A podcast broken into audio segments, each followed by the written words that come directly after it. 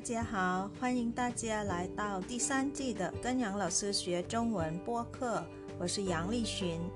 这季的中文课是专门为初级和中级学习汉语的听众朋友们设计的。初级课程是每周六更新一次，而中级课程是每周日更新一次。สวัสดีค่ะทุกคนขอต้อนรับเข้าสู่เรียนจีนกับหยางเราซื้อพอดแคสต์ซีซั่น3ค่ะ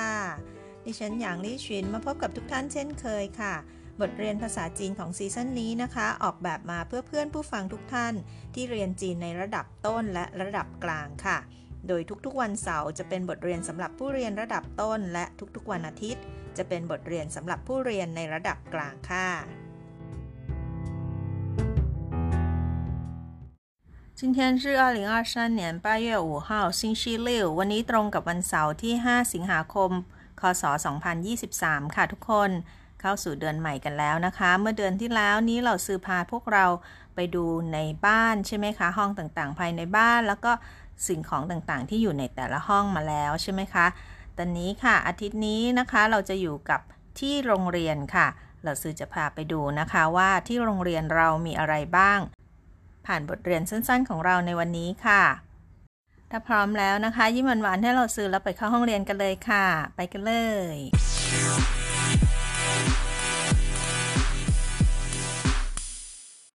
เดี๋ยวไปดูคำศัพท์หลักของเราในวันนี้ค่ะเฉวยเชี่ยวเฉวยเชี่ยวหมายถึงโรงเรียนค่ะ ไปดูพินอินของคำว่าเฉวยเชี่ยวกันค่ะคำว่าเฉวยนะคะ มีพยัญชนะก็คือตัว x ค่ะ ออกเสียง c ส่วนสระเป็นสระผสมค่ะ เป็น u กับ e นะคะ เป็นเสียง e กับเอค่ะ e c e ใส่วรรณยุกต์เสียงที่ 2 ไว้บนตัวสระ e ค่ะ ออกเสียงอย่างนี้นะคะ c e a เชียเชียเชียเชียเราสื่ออ่านให้ชัดๆ เลยแยกสระนะคะ แต่เวลาเราอ่านเรารวบคำ e กับ a เข้าด้วยกันเลยค่ะ อีกครั้งหนึ่งนะคะ c e เชีย เสือเสือเสือลงท้ายด้วยเอะนะคะ ไม่เสือเอนะคะเสือเสือหมายถึงเรียนค่ะคำว่าเซี่ยวค่ะ พยัญชนะตัวเดียวกันเลยนะคะ เสียง x ก็คือ c ค่ะ และสระผสม 3 ตัวเลย i a กับ o นะคะ ออกเสียง e r o ค่ะเยาเยา แบบนี้นะคะ ใส่วรรณยุกต์เสียงที่ 4 ไว้บนตัว A เลยจำได้นะคะ A เป็นพี่ใหญ่สุดเลยค่ะ เห็น A เมื่อไหร่เราใส่วรรณยุกต์ไว้บนตัว A เสมอเลยนะคะ มาออกเสียงกันค่ะเซียวเซียวเซียวเซียวเซียวเซียวเสียงที่ 4 เสียงสุดท้ายเลยนะคะเซียวเซียวเซียวเซียวเฉียเซียวหมายถึงโรงเรียนค่ะ เดี๋ยวเราไปดูนะคะว่าตัวอักษรจีน 2 ตัวนี้นะคะ มีกี่ขีดและเขียนยังไงค่ะคำแรกนะคะคำว่าเฉียมีทั้งหมด 8 ขีดด้วยกันค่ะ เริ่มจากด้านบนก่อนนะคะ เส้นนี้ค่ะ แล้วก็เส้นที่ 2 เส้นที่ 3 4 5 ส่วน 6 นะคะ เส้นนี้ค่ะ หยุดแค่นี้นับ 6 นะคะ และอีกเส้นหนึ่ง7ค่ะ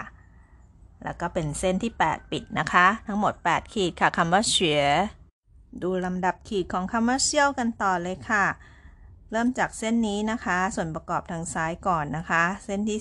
2 3 และ 4 ทางซ้ายมี 4 ขีดด้วยกันค่ะ มาดูส่วนประกอบทางขวานะคะ เริ่มจากจุดด้านบนค่ะ แล้วก็เส้นขวางอันนี้นะคะ เป็นเส้นที่ 6 แล้วก็ 7 8 9 เส้นนี้มาก่อนนะคะทุกคน และ 10 ค่ะ เฉียเชี่ยวเขียนแบบนี้นะคะ ฝึกเขียนกันให้คล่องๆค่ะ หยุดไว้ก่อนนะคะ ก่อนที่เราจะไปเรียนบทเรียนของเราในวันนี้ค่ะ หลังจากที่เราได้เขียนตัวอักษรจีน และฝึกสะกดพินอินของคำว่าเฉียเชี่ยวจนคล่องแล้วนะคะ ต่อไปค่ะ เราเข้าสู่หน้าที่ 2 ของบทเรียนวันนี้นะคะ ก็คือ เราจะไปดูกันว่าในโรงเรียนเนี้ยมีอะไรนะคะ ที่โรงเรียนมีห้องอะไรกันบ้างไปดูกันค่ะ ห้องแรกก็คือห้องนี้ค่ะ เจียวชื่อก็คือห้องเรียนนั่นเองนะคะ เจียวชื่อโรงเรียนที่ใหญ่ ๆ ก็จะมีห้องเรียนมากมายเยอะเลยใช่ไหมคะ อ่า เจียวชื่อหมายถึงห้องเรียนค่ะ ไปดูห้องที่ 2 ในโรงเรียนนะคะ อันนี้ก็ขาดไม่ได้ค่ะ เวลาตอนเช้าๆ เราต้องมาเคารพธงชาติกันที่หลี่ถางหอประชุมค่ะ หลี่ถางจะใช้กับการประชุมหรือว่าการแสดงต่างๆ ของนักเรียนก็ได้นะคะ หรือว่าการรับวุฒิบัตรต่างๆ ก็ได้ค่ะ หลี่ถางหมายถึงหอประชุมค่ะ ห้องต่อไปนะคะที่ขาดไม่ได้ก็คือซื้อถางค่ะ โรงอาหารทุกคนต้องฝากท้องไว้ที่นี่นะคะ นักเรียนทุกคนเลยใช่ไหมคะซื้อถางหมายถึงโรงอาหารค่ะ ไปดูห้องต่อไปค่ะ ห้องนี้ก็สำคัญมาก ๆ ที่โรงเรียนทุกโรงเรียนควรจะมีใช่ไหมคะ ก็คือทูชู่กวานค่ะ ห้องสมุดค่ะ ทูชู่กวาน เป็นห้องที่ไว้อ่านหนังสือเพิ่มเติม หรือว่าค้นคว้าหา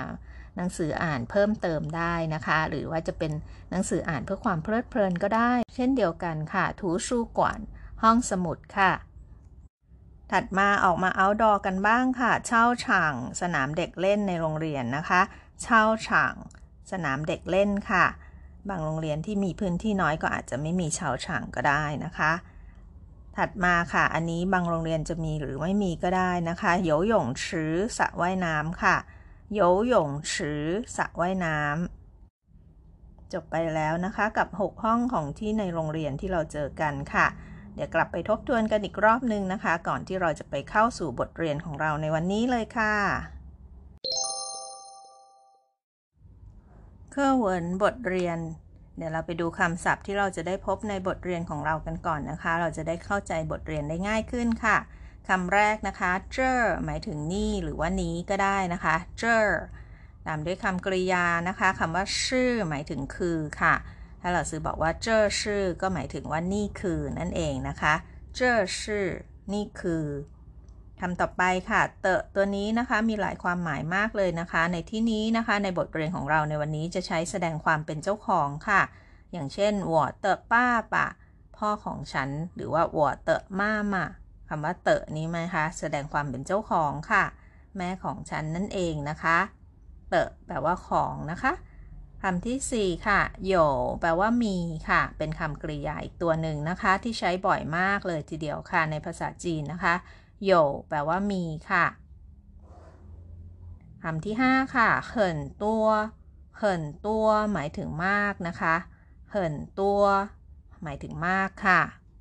ไปดูคำศัพท์ที่เราจะได้เห็นในบทเรียนนะคะคำต่อไปก็คือคำว่าหายค่ะหายหมายถึงยังคงค่ะ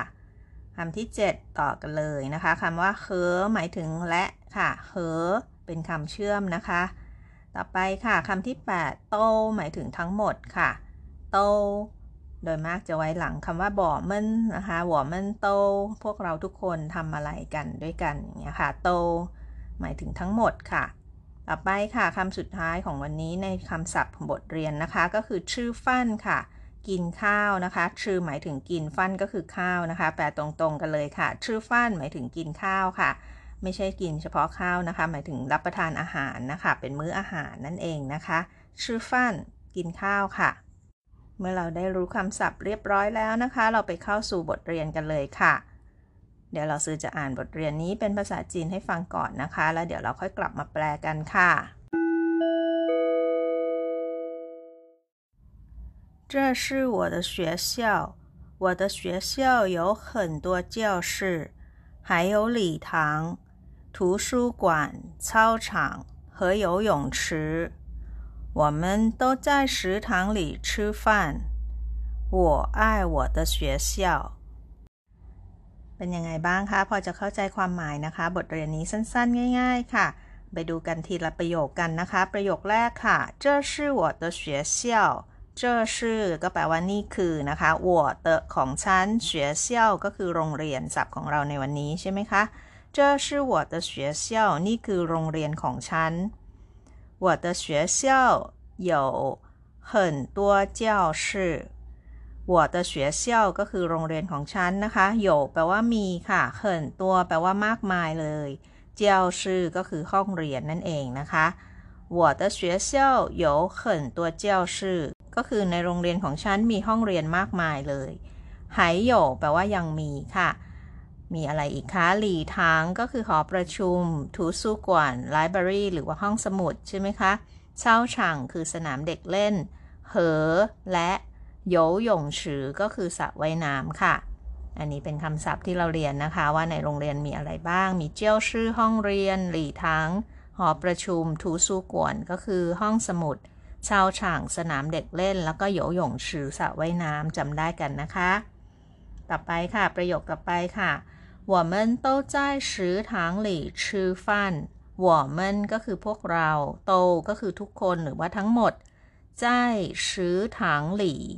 จำได้ไหมคะ โครงสร้างนี้ใจบวกด้วยสถานที่บวกด้วยหลี่ ก็คือ แปลว่าในสถานที่นั้นๆนะคะสือถังก็คือโรงอาหารค่ะ เราทุกคนอยู่ที่โรงอาหารทำอะไรคะ ชื่อฟันก็คือ รับประทานอาหารนั่นเองค่ะ 我们都在食堂里吃饭เราเรียนโครงสร้างประโยคนี้มาตลอดเดือนแล้วนะคะ เดือนที่แล้วอะค่ะ ใครจำไม่ได้กลับไปดูกันค่ะเขาบอกว่าพวกเราทุกคนรับประทานอาหารกันในโรงอาหาร มาดูประโยคสุดท้ายกันค่ะ我爱我的学校我หมายถึงฉัน爱ก็คือรักใช่ไหมคะ我的学校โรงเรียนของฉัน我爱我的学校ฉันรักโรงเรียนของฉัน จบแล้วค่ะบทเรียนของเราวันนี้สั้นๆ ง่าย ๆ แบบนี้นะคะ เดี๋ยวลองฟังเป็นภาษาจีนอีกครั้งหนึ่งนะคะ ก่อนที่เราจะมาฝึกอ่าน แล้วก็ทบทวนคำศัพท์ แล้วก็บทเรียนกันอีกรอบหนึ่งค่ะ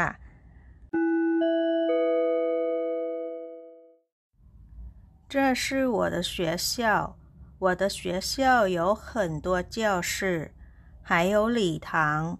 图书馆操场和游泳池 我们都在食堂里吃饭。我爱我的学校。朗读和复习อ่านออกเสียงและทบทวน学校学校学校โรงเรียน生词คำศัพท์一教室教室 教室ห้องเรียน二หลี่ถางหลี่ถางหลี่ถางหอประชุม三食堂食堂食堂โรงอาหาร四图书馆图书馆图书馆ห้องสมุด五操场操场操场 สนามเด็กเล่น六游泳池游泳池游泳池สระว่ายน้ำหน้าที่สองของคำศัพท์ค่ะ เป็นคำศัพท์จากบทเรียนนะคะชีเจอเจอเจอนี่หรือว่านี้ปาชื่อชื่อชื่อคือเจียวเตเต เตของ十有有有มี十一很多很多很多มากนะสุดท้ายค่ะ十二หายแปลว่ายังคงค่ะหายหาย十三和和和และ十四都都 โตทั้งหมด十五吃饭吃饭吃饭กินข้าว เดี๋ยวไปฟังบทเรียนเป็นภาษาจีนอีกรอบหนึ่งนะคะ จะฝึกอ่านไปตามเหล่าซื้อด้วยก็ได้ค่ะ ระหว่างอ่านนะคะ ลองเช็คความเข้าใจความหมายของแต่ละประโยคดูด้วยนะคะ ถ้าใครที่ยังไม่เข้าใจก็กลับไปดูบทเรียนสักครู่ที่เราซื้อแปลให้ฟังก่อน แล้วค่อยกลับมาย้อนฟังอีกรอบหนึ่งค่ะ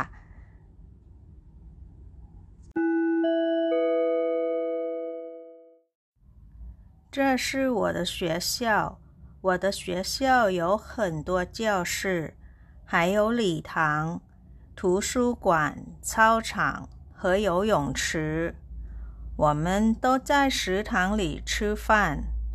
我爱我的学校。ก่อนจากกันไปนะคะ เราซื้อมีข่าวมาแจ้งให้ทราบค่ะ เรียนจีนกับหยางเราซื้อมีช่อง YouTube แล้วนะคะ เราซื้อใส่ลิงก์ไว้ให้ในช่องรายละเอียดของทุกๆ ตอนแล้วค่ะฝากกดไลค์ กดแชร์ กด subscribe แล้วก็กดกระดิ่งให้เราซื้อด้วยนะคะ ส่วนคอมเมนต์ต่างๆ ก็ยังคงส่งมาที่ อีเมลของเราซื้อได้เช่นเคยค่ะ อยู่ในช่องรายละเอียดเช่นเดิมนะคะ